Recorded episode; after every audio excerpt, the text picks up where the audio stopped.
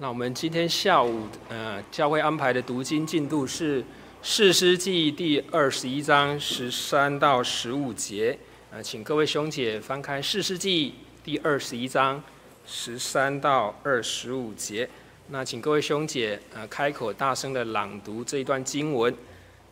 第十三节，被全会众打发人到临门盘的便雅悯人那里。向他们说和睦的话。当时便雅悯人回来了，以色列人就把所存活基列雅比的女子给他们为妻，还是不够。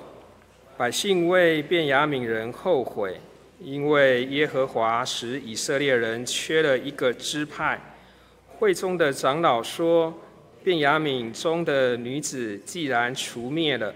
我们当怎样办理，使那余剩的人有妻呢？又说，便雅悯逃脱的人当有地业，免得以色列中涂抹了一个支派。只是我们不能将自己的女儿给他们为妻，因为以色列人曾起誓说，有将女儿给便雅悯人为妻的，必受咒诅。他们又说，在利波拿以南、伯特利以北，在世界大陆以东的示罗，年年有耶和华的节期，便吩咐便雅悯人说：“你们去在葡萄园中埋伏，若看见示罗的女子出来跳舞，就从葡萄园出来，在示罗的女子中各抢一个为妻。”回便雅悯地去，他们的父亲或是弟兄若来与我们争竞，我们就说：求你们看我们的情面，施恩给这些人，因我们在征战的时候没有给他们留下女子为妻，这也不是你们将女子给他们的，若是你们给的，就算有罪。于是便雅悯人照样而行，按着他们的数目，从跳舞的女子中抢去为妻，就回自己的地业去。当时以色列人离开那里，各归本支派、本宗族、本地业去了。那时以色列中没有王，个人任意而行。阿门。小弟今天下午要以呃投影布幕上的题目“哭泣中的释放”来跟各位兄姐彼此互相学习哈。那世界上的人曾经这样说哈，那要原谅人哈，就要把他忘记就可以了。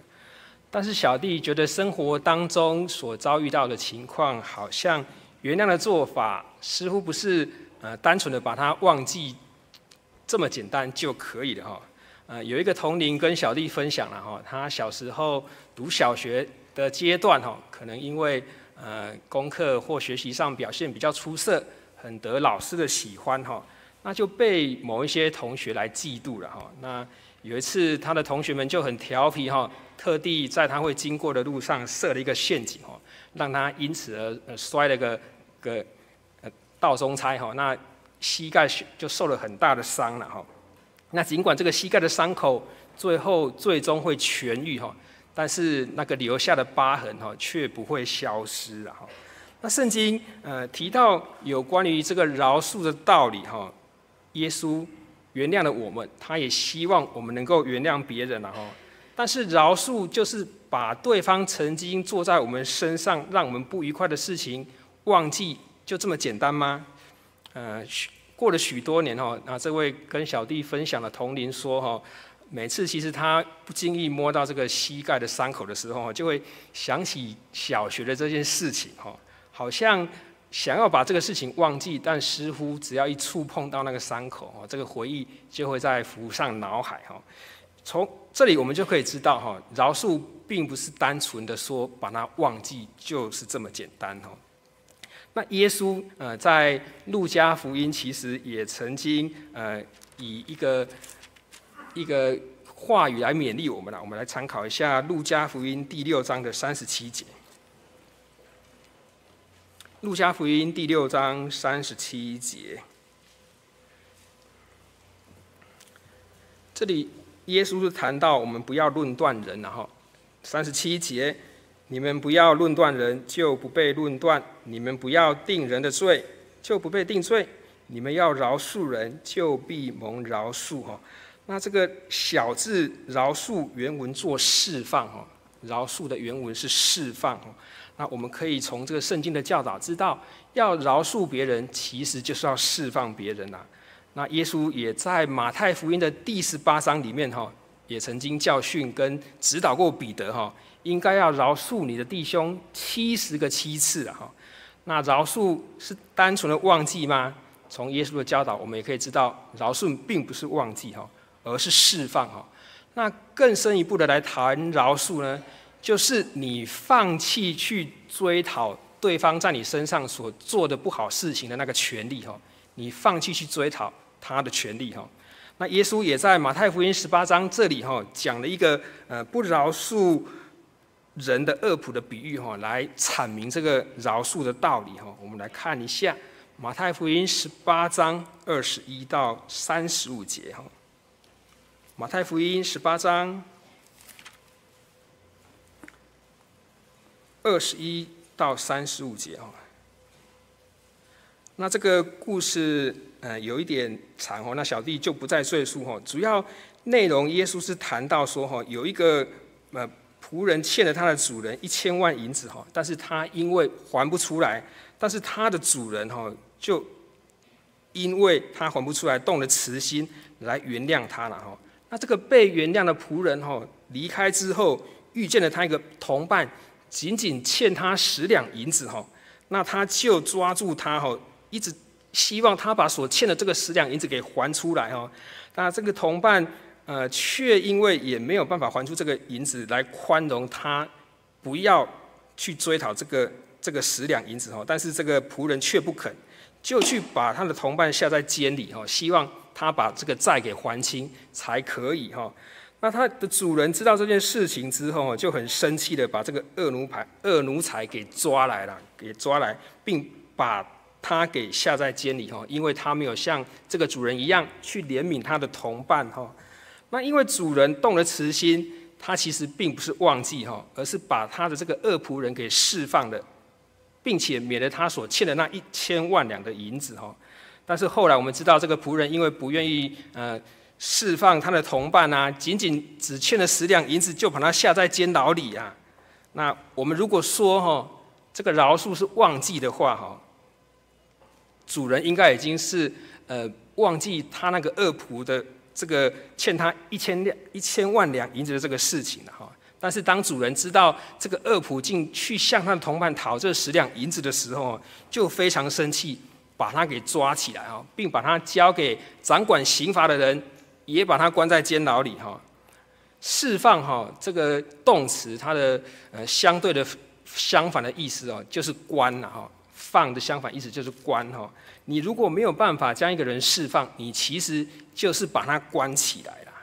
那要饶恕人，要赦免人哈，当然不是单纯的忘记就好，是要你能够打从心里的将他释放哈。我们如果能从心里呃释放我们的弟兄姐妹。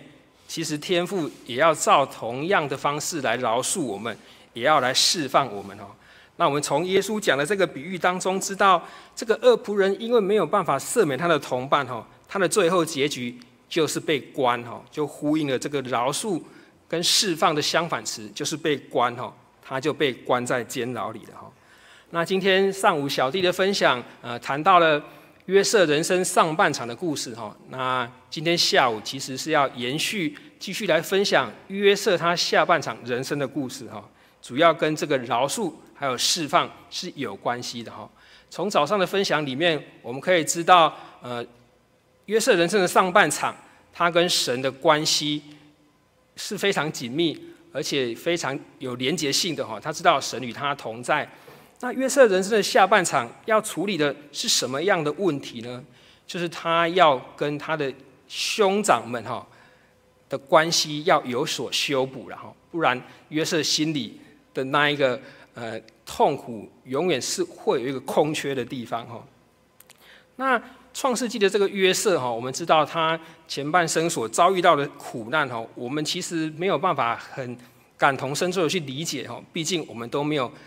像他经历过这样子起起伏伏，而且这样子遭遇呃严重的的过程了哈。那约瑟他的从小时候哈，因为他父亲非常疼爱他，就引起了他的哥哥们对他的恨以及嫉妒哈。那加上神其实也特别厚爱约瑟哈，那神的爱也为这些家里的兄长们哈看约瑟不顺眼哈，觉得为什么你要爬到我的头上，要做我们的主人呢？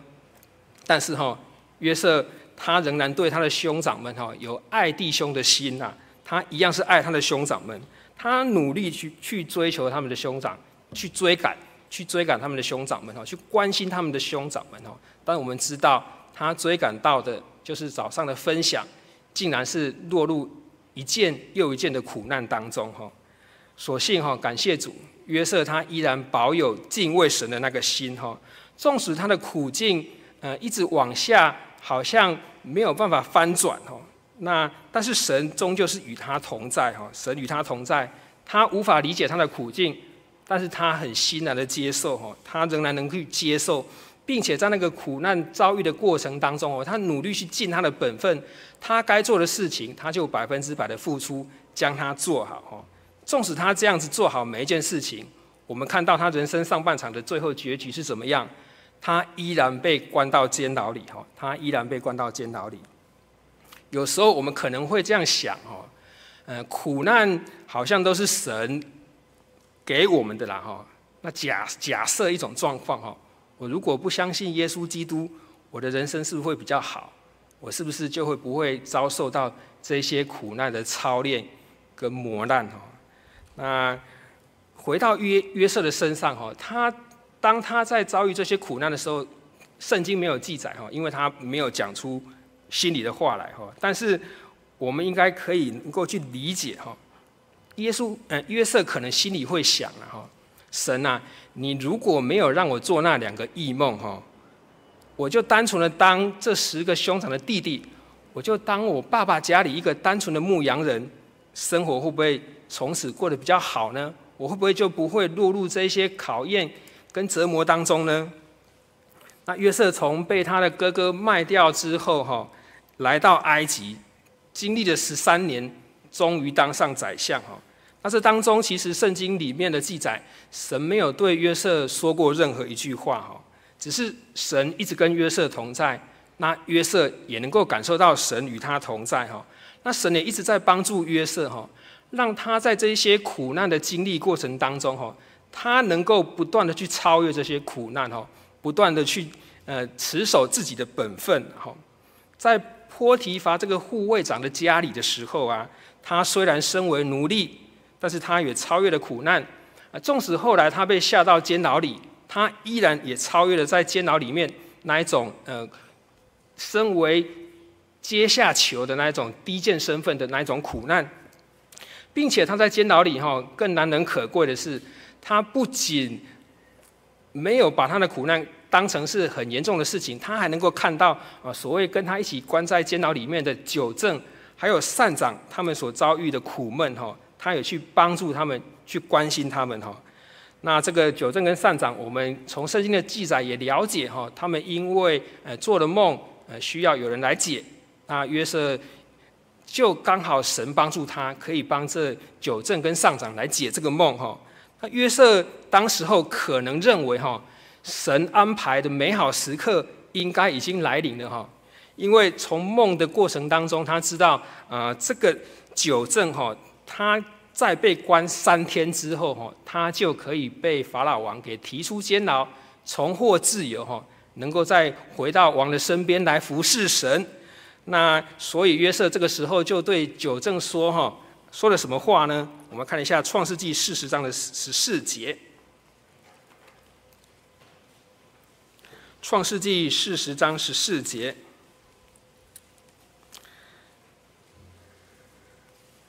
约瑟这个时候跟九正说：“哈，但你得好处的时候，求你纪念我，施恩于我，在法老面前提说我，救我出这个监牢哈。呃，小弟相信，呃，当约瑟对九正说这句话的时候，应该是认为他这个苦难好像在隧道里哈，已经看到了光明哈，好像他这个苦难已经即将要结束了哈。啊，我们从圣经的记载都可以知道，其实从头到尾约瑟应该都没有做错任何事情哈，但是他却被关在这个监牢里了哈。他也没有呃咒骂这个波提乏的太太，就是他的祖母，他只是心里可能有不甘心，为什么我会被关在这个监牢里？这应该是他内心深处呃最深层的一个呐喊，还有声音了哈。他应该在这个时候认为哈，他能替九正解梦，一定是神将这个好的机会给试下来了哈。因为没有人愿意被关在监牢里，约瑟也是一样，他希望能够借着这个酒政哈离开这个监牢哈。但是很可惜的是哈，在出埃及记四十呃创世纪四十章的二十三节哈，这里说哈，酒政却不纪念约瑟，竟忘了他哈，酒政竟然。离开监狱之后，哈，忘了约瑟曾经帮助过他，哈。其实我们以人的呃理性来看，哈，酒政应该不是故意过河拆桥，哈，忘记约瑟了，哈。应该也不是看不起，哈，说啊，你这个约瑟还是很低贱的这个阶下囚，哈，而不去关心他，哈。我们应该要去相信，这是神的时刻还没有来到，哈，神还没有。将约瑟要提出监牢的时刻降临到约瑟身上哈。那两年之后，呃，这个酒正酒正因为呃法老需要解梦哈，他就想起来哇，我在监牢里面有一个约瑟，他曾经帮助过我解梦哈，他就想起了他自己的过错来哈，他就想起了约瑟来了。那这两年其实约瑟还被关在监牢里的时刻哈，那小弟相信那是一段非常煎熬而且。心里一定是呃五味杂陈的两年的时光哈，因为每次呃当监牢的门被打开的时候哈，约瑟应该想，是不是九正已经想起我了？是不是我已经可以离开这个监牢了呢？但是很可惜的是哈，这两年之内，每次监牢被打开，被提出监牢的人都不是约瑟哈，都不是约瑟被放出去的哈，所以每次监牢的门又关起来。约瑟那心中充满盼望、充满期待的心，哈，也被关起来了，哈，真的是非常的煎熬啊。其实我们都知道，神对我们每一个人的生命都有神的计划跟安排，哈。但是这个计划跟安排，我们不一定能够了解，只有神知道，哈。我们身为人，在那一种苦难跟跟操练的当下，哈，真的是很难理解说神为什么会这样做，而神的时刻。到底是会在什么时间成就？神希望我们等待的时间又到底是多长呢？我相信这都是每一位兄姐在生命的历程当中都可以去体会的哈。当然感谢主哈，后来约瑟就离开了监牢哈，去向法老解梦，因而被呃法老就立为这个埃及国的宰相哈。那他当时候的身份就从最低贱的阶下囚，一下子就翻身成为。呃，一人之下，万人之上的宰相哈。那约瑟从呃他年轻十七岁的时候被他的哥哥给卖的时候，直到过了十三年的时间，三十岁在埃及做宰相哈。他经历了十三年呃非常非常煎熬的这个苦难的过程哈。有时候我们会想哈，人生到底有几个十三年哈？被磨了十三年，我相信每一个人的棱角哈。应该都已经被磨得非常的平滑了啦。那约瑟当上宰相之后，在埃及地，他也生了两个儿子哈。这两个儿子都非常的具有可以探讨跟思考的地方哈。约瑟给他的长子起名叫做什么名字哈？他给他的长子起名叫什么名字？我们来看一下《创世纪》四十一章的五十一节哈。《创世纪》四十一章的五十一节。约瑟给长子起名叫马拿西，小字就是使之忘了的意思哈。因为他说，神使我忘了一切的困苦和我父的全家哈。阿门。这个时候约瑟已经贵为宰相了哈，他的生活苦尽甘来，他应该想要忘记他从前所遭遇的这些困苦，以及他生活在富家的时候，他的兄长们最对他所做的这一些，他觉得很难去回忆的这一些事情，哈。因此，呃，他希望每次叫他的名字马拿西的时候，哈，都能够代表他的心情，哈，就是他希望能够忘了以前的这些伤痕。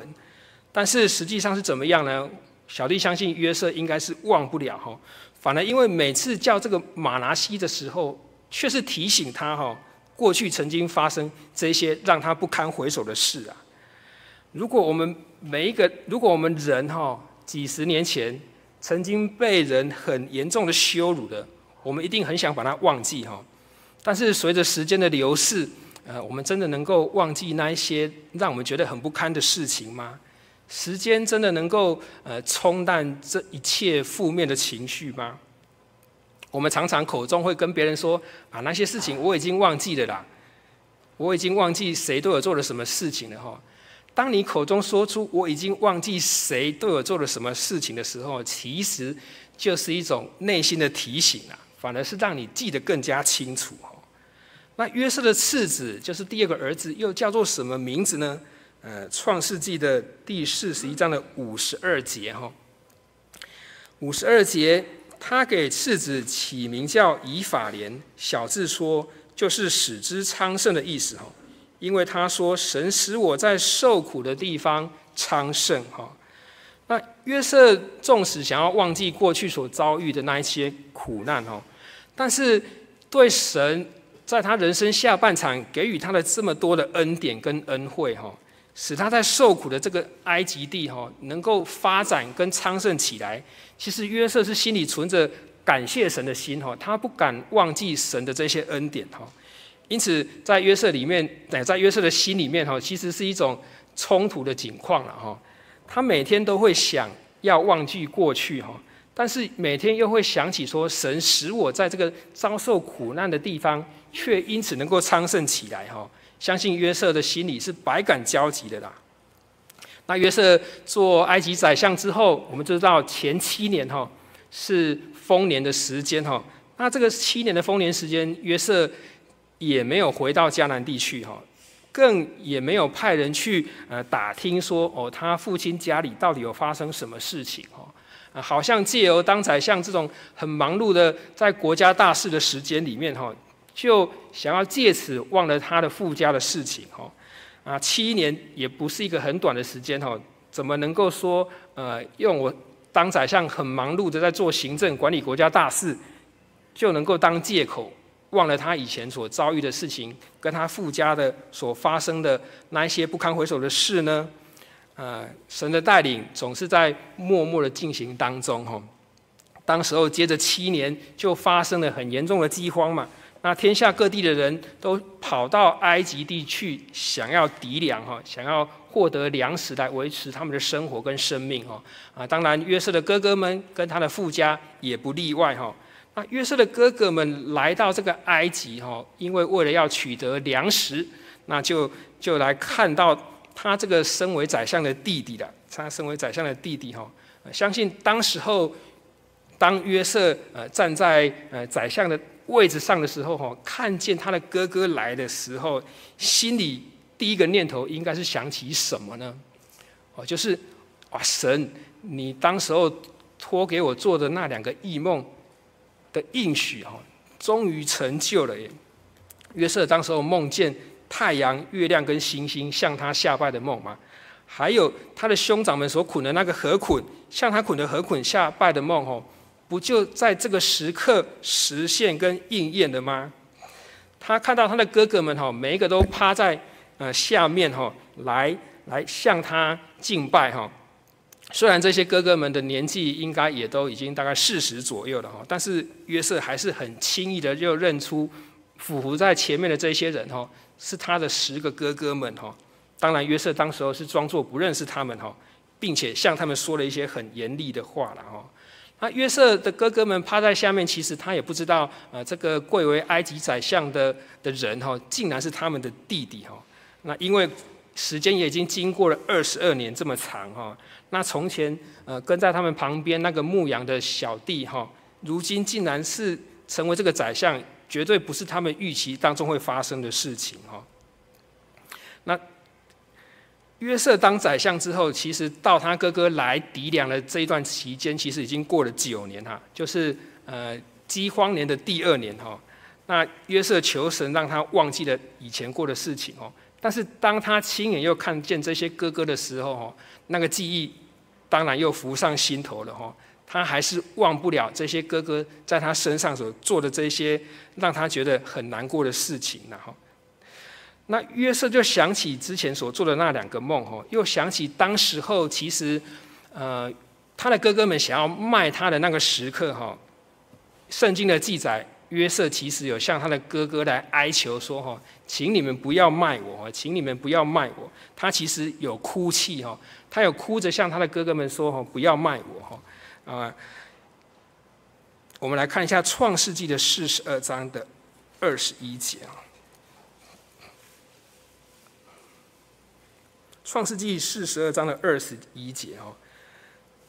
约瑟的哥哥们彼此说：“哈，我们在兄弟身上实在是有罪了。他哀求我们的时候，哈，我们见他心里愁苦，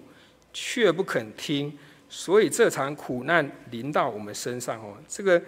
话的内容就是回到二十二年前，哈，他们要卖约瑟的那个场景，哈。那约瑟有哀求哥哥们，哈，但是。”哥哥们却不肯听哦，表示约瑟是有发出声音、有哭泣的哈。那约约瑟的哥哥竟不肯听哈，因此约瑟想起这个事情，他其实心里是是有恨的哈。因此在创世纪的四十二章第九节是这样说哈：创世纪四十二章第九节，约瑟就想起从前所做的那两个梦，就对他的哥哥们说哈：你们是奸细，来窥探这地的虚实哈。在当时候的社会，如果被判定为奸细，一定是会被处死的。从这里我们就可以看出，约瑟会说这句话，表示他其实心里在当时候还没有原谅哥哥哈，他没有忘记哥哥所做的事情，他也没有原谅他哥哥所做的这些事情哦。甚至圣经的记载，他就只眼睛睁眼说瞎话哈，对他的哥哥们说哈，你们是奸细啊。但他其实明明知道他的哥哥们不是奸细，但是他却这样说哈，他却这样说，表示他心里当时候还没有原谅他的哥哥了。那当时候约瑟就打发他们的哥哥其中一个人回去，呃，希望能够带他的最小的那个弟弟便雅悯来到这个埃及地哈。那至于其他的九个人哈，约瑟就要把他们关在监牢里哈。刚小弟有分享哈，饶恕就是释放嘛哈。那你如果不饶恕人，就是把人关起来哈。约瑟在这个时候做的，就是他还没有饶恕，因此他将他那九个哥哥给关起来哈。他将他那九个哥哥下在监牢里三天哈。呃，对这些哥哥们来说哈，被关在监牢里的这三天哈，一定是度日如年，度日如年哈，因为不知道将来会发生什么事的哈。那对约瑟来说哈。把他哥哥关起来的这三天，其实他也把自己的心给关起来哈，因为他关了他的哥哥，表示他的心也还没有敞开哈。不过到了第三天哈，他的这个约瑟就对他的哥哥们说哈：“我是敬畏神的人呐，我是敬畏神的人。”我们来参考一下《创世纪》四十二章的十八节哈。到了第三天，约瑟对对他们对。他的哥哥们说：“哈，我是敬畏神的哈，你们照我的话行，就可以存活哈。啊，这个时候，呃，其实就可以看出约瑟心中的门已经有开了一点点小缝哈。因为一个如果不敬畏神的人哈，他会一直把别人无限期的关起来哈。但是因为约瑟是个敬畏神的人，他将他的哥哥们关了三天，就把他放出去了哈，就把他放出去了。”那这些哥哥们因为被约瑟关在监牢里哈，他们也会开始思想哈，也会开始自我反省呐。那他们想说，二十二年前所做的那一件事情哈，其实在他们心里是挥之不去、挥之不去的一种内疚的表现哈，也重新浮上心头，让他们再次能够反思我们过去真的做错的事情哈。因此，他们用呃迦南的家乡话哈，彼此谈论说哈。说了什么话呢？我们来看一下《创世纪》的四十二章二十一节哈，《这我们刚有读过的哈。那这些哥哥们说，我们在当时候的这个兄弟，就是约瑟身上实在有罪了哈。那约瑟的哥哥们并不知道这个宰相就是他的弟弟哈，因此他用他们的家乡话谈，不知道约瑟竟然听得懂哈。那这也是神的安排哈。那约瑟从这里就得知他们的哥哥们因为当时候卖他，那经过二十二年的，其实内心是有自责跟反省的哈。那这里也是一个转捩点呐哈，促使约瑟约瑟愿意将他的心门慢慢敞开，也促使约瑟想要。报复他这些哥哥们的那个心哈，也开始消失减弱了哈。那我们从圣经的记载都知道，这个约瑟是个真性情的人呐哈。他在圣经里面《创世纪》短短的十二章里面就记载了他哭了七次哈。那在这个哭泣当中的过程哈，约瑟也借着哭泣来释放他的兄长们哈，更借着哭泣哈来释放自己。将自己的心门跟给打开哈，那我们就来分享，来简单谈一下约瑟的这几次的哭泣哈，如何让他慢慢的去释放别人，去原谅别人哈。刚有说到约瑟第一次的哭，就是在二十二年前他的哥哥要卖他的时候哈。那约瑟第二次的哭是在什么时候呢？就是他听到哥哥们对二十二年前卖他的这件事情有所反省啊。那一个敬畏神的人，其实是能够体谅别人内心的痛苦啊。一个敬畏神的人，其实能够同理感受别人内心的痛苦哈。呃，仿佛如果一个在教会里面有同龄不小心哈伤害到你啊，他其实也是我们神家里面的弟兄姐妹嘛哈。我们应该知道，他因为敬畏神，其实他的心里面也是会痛苦的哈。因此约瑟在这里，他就。转身退去，哈，不在他的哥哥面前，他进去哭了一场，哈。一个人的感情要能够抒发，要能够哭，哈，他才能够去释放别人，哈。呃，常常我们都会很坚持，哈，不愿意，呃，面对自己内心真实的感受，哈。我们常常不能够哭，所以我们就很难去释放别人，哈。我们就很难去饶恕别人，然后，接下来约瑟他第三次的哭是在什么时候呢？哈。就是当约瑟把他的二哥西缅哈关在埃及哈的时候了，那就请他的兄长们回去哈，把他的弟弟们把他的弟弟便雅悯带来哈。但是雅各听到要把这个便便雅悯带来带去埃及哈，其实雅各心里是不愿意的哈，因为他知道他已经失去了他最爱的这个约瑟，那这个便雅悯如果又被带去埃及哈，肯定也活不了的啦。但是因为现实状况的的压迫哈，他不得不屈服了。因为在迦南地饥荒已经很大，他们真的没有东西吃了啊，只好勉为其难的接受让便雅悯去埃及的这件事情啊。那约瑟他想要忘记他的父家哈，但他毕竟没有办法忘怀啊亲情的那个血缘的连结哈，他也会想念他的爸爸，他也会想念他的弟弟啊。因此哈，他的。哥哥们每次来到埃及，向这个宰相糴粮的时候，约瑟都会很很有心，也很故意的问他的哥哥们说：“哈，你们的父亲哈，他现在还平安吗？他现在还活着吗？”哈，呃，相信他的十个哥哥们听到呃这个埃及的宰相这样问的时候，心里一定很纳闷呐，哈，到底我的父亲有什么样的魔力？哈，每次我们来抵粮的时候，你这个大宰相。竟然都会这么关心我们的爸爸哈？那约瑟看到呃这个兄长们带着他最小的弟弟便雅悯来到埃及的时候哈，因为这个便雅悯跟他是同一个妈妈生的哈，他们的母亲是同一位啊。那约瑟爱这个亲亲弟弟的那一种比较深厚的感情哈，因此就发动了哈，他就急忙的找了一个可以哭的地方，他就跑到自己的屋子里面去哭了一场哦。不让任何人看见哦，他就自己在屋子里面哭了一场啊。这里有一个很大的反差哈，就是前第一次他的兄长来糴粮的时候，他把他的兄长们当作奸细，把他的兄长们关在监牢里哈。但是这一次他的小弟便雅悯一同来的时候哈，约瑟就呃设这个宴席来招待他的兄长跟这个弟弟们哈。那上一次约瑟哭的时候，是因为要维护他贵为宰相的那一种尊严哈，他就没有在众人面前哭，也是有模有样的哭，没有大声的哭哈。但是这一次，因为看到他的亲弟弟便雅悯哈，他那种情绪再也没有办法忍受哈，他就跑进去屋里面大哭了一场哈。圣经记载他大大的哭了一场哦，这是约瑟第三次的哭哈。那约瑟第四次的哭。又是什么样子呢？呃，就是约瑟为了测试他的兄长们是否也爱护这个小弟弟便雅悯哈，因此他就设了一个计谋，想要测验他们哈。那就把宰相的银杯放在这个卞雅敏的口袋里啊。约瑟认为哈，或许这十个哥哥会像二十二年前对待他一样哈，抛弃这个小弟弟一走了之啊。但是很令人意外的是哈，这十个兄长确实是悔改了哈。这个十个兄长就全部因为卞雅敏的关系又回来了哈，又回来了。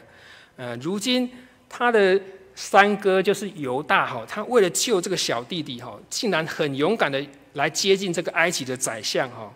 那这个犹大的表现哈，他这个爱的表现跟过去二十二年对待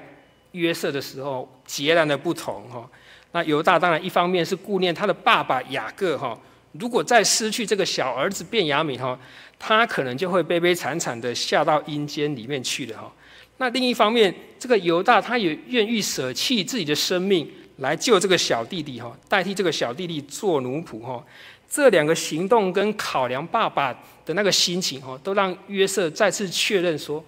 他的兄长们真的确实的悔改哈，他感受得到，也看出来了哈。那二十多年前这些。哥哥们哈，因为卖了约瑟哈，他不，他们不知道产生的后果，在家庭里面竟然有这么严重的事情哈。他们如今明白了，所以不愿意再重蹈覆辙，不愿意再失去这个小弟弟便雅悯哈。那约瑟看到哥哥们这样的表现，当然是心里大受感动啊。那他不愿意在外人的面前哭哈，他就呃吩咐这些埃及的手下们都离开，就在他的。兄弟面前大声的哭泣的哈，能够坦诚的在兄弟面前大声的哭泣，表示约瑟的心里真的已经释放了，真的已经原谅这一些哥哥们了哈。那约瑟借着一次又一次的哭哈，他也一次又一次的慢慢的释放他的兄长们，最后达到完全释放的地步了。他对他的兄长们说哈，请你们进前来，我是你们的兄弟约瑟哈。我是你们的兄弟约瑟哈，那约瑟因为神的眷顾还有施恩哈，最终能够成为埃及的宰相，使他们全家在这个七年的饥荒之后哈，能够免除挨饿哈，这是神的恩典呐哈。不过二十二年前哈，这些兄长们出卖呃这个约瑟，其实是一件不正确的事情呐哈。那这个不正确的事情对约瑟后来成为宰相，其实一点帮助都没有哈。因此，约瑟其实也没有忘记哈，是兄长将他卖到埃及来的哈，所以要完全释放他们哈，是要经过一步又一步的哭泣，一步又一步慢慢的释放哈，才能达到最后原谅他们哥哥的这种阶段哈。那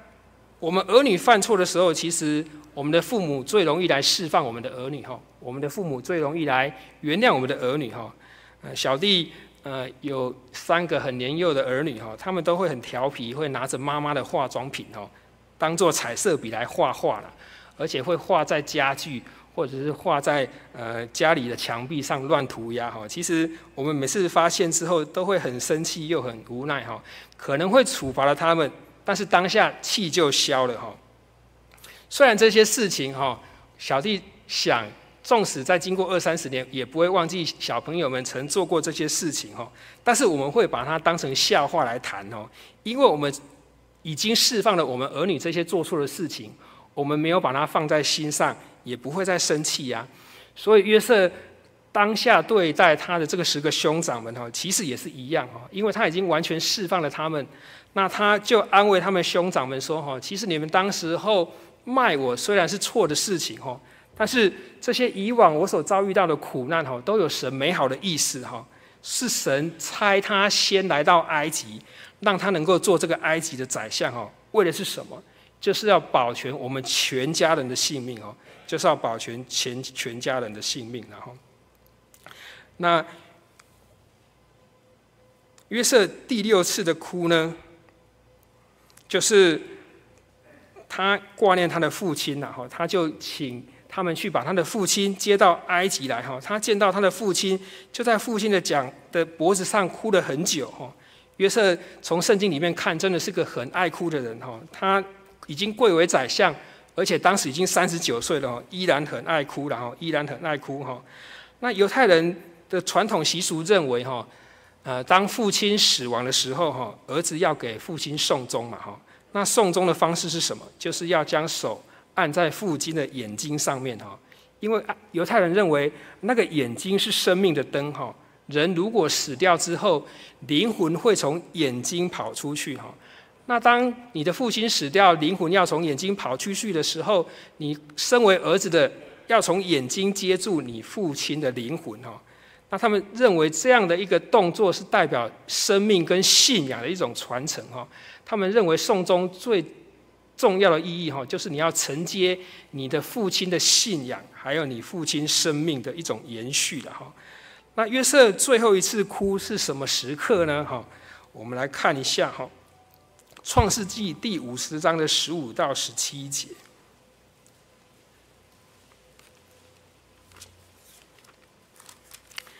当约瑟的父亲雅各死掉之后，其实呃他的十个哥哥们都很担心哦，因为他们认为呃约瑟没有报复他们，是因为看在爸爸的面子上哦。但如今他的爸爸已经离世了，他们心里的恐惧是认为约瑟可以名正言顺的。照他以前对待他的恶来报复他们的哈。不过在创世纪的五十章十五节这里提到哈，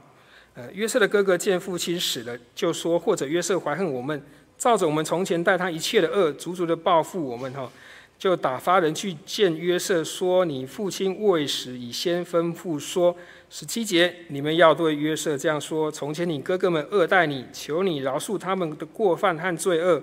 如今求你饶恕你父亲神之仆人的过犯。他们对约瑟说这话，约瑟就哭了哈。这是约瑟最后一次哭了哈，因为他接他的父亲来到埃及之后哈，其实跟他的爸爸在埃及一起生活了还有十七年之久的时间哈。那在这十七年的时间当中哈，约瑟其实已经完全的释放跟饶恕他的哥哥对他所做的那些不堪的事情哈。但是从这个记载还看出，哈，他的爸爸死掉之后，其实他的哥哥们，哈，仍然将自己关起来，哈，仍然活在恐惧的当中，哈，仍然对约瑟有所误解了，哈。那哥哥认为约瑟没有报复是看在爸爸的缘故了，哈。但是约哥约瑟却对哥哥们这样的反应感到非常的难过，哈，感到非常的难过。他就用怜悯跟同理的话，哈，来安慰兄长说，哈。啊，这一段是大家非常熟悉的一段话哈，在创世纪五十章的十九到二十一节哈。约瑟对他们哥哥说：“不要害怕，我岂能代替神呢？从前你们的意思是要害我，但神的意思原是好的，要保全许多人的性命，成就今日的光景。现在你们不要害怕，我必养活你们和你们的妇人、孩子。”于是约瑟用亲爱的话安慰他的哥哥们哈。那从这里我们就可以确认哈，约瑟已经百分之百的完全释放了他的哥哥，也百分之百的完全释放了他自己。他更希望他的哥哥们哈也能百分之百的释放自己哈，不要再为过去所做的这些事情心里感到难过哈。那约瑟的这一生哈。可以说是梦的一生啊，约瑟的这一生哈，也可以说是哭泣的一生哈。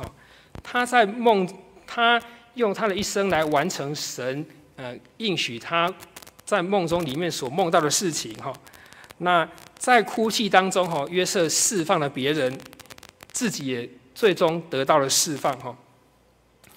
那我们真耶稣教会的信仰哈，其实是符合神的吩咐跟圣经的教导。使我们能够在属灵的生命上，哈，确实得到天上真神对我们属灵生命的释放，哈。亲爱的朋友哈，如果呃在座的有还在查考圣经真理的人哈，其实我们非常欢迎你哈，以这本圣经的内容为本哈，真真实实的能够了解神的话语哈，走上这条又真又活的得救道路哈，因为我们知道哈。唯有遵守神的吩咐，哈，神才能够释放我们的灵命，哈，神才能够释放我们的灵命。那愿我们都能够在神以及人的面前，哦，来释放自己跟释放他人，哦，能够安然喜悦的活出神给予我们的生命，哈。那小弟下午的分享就到这边，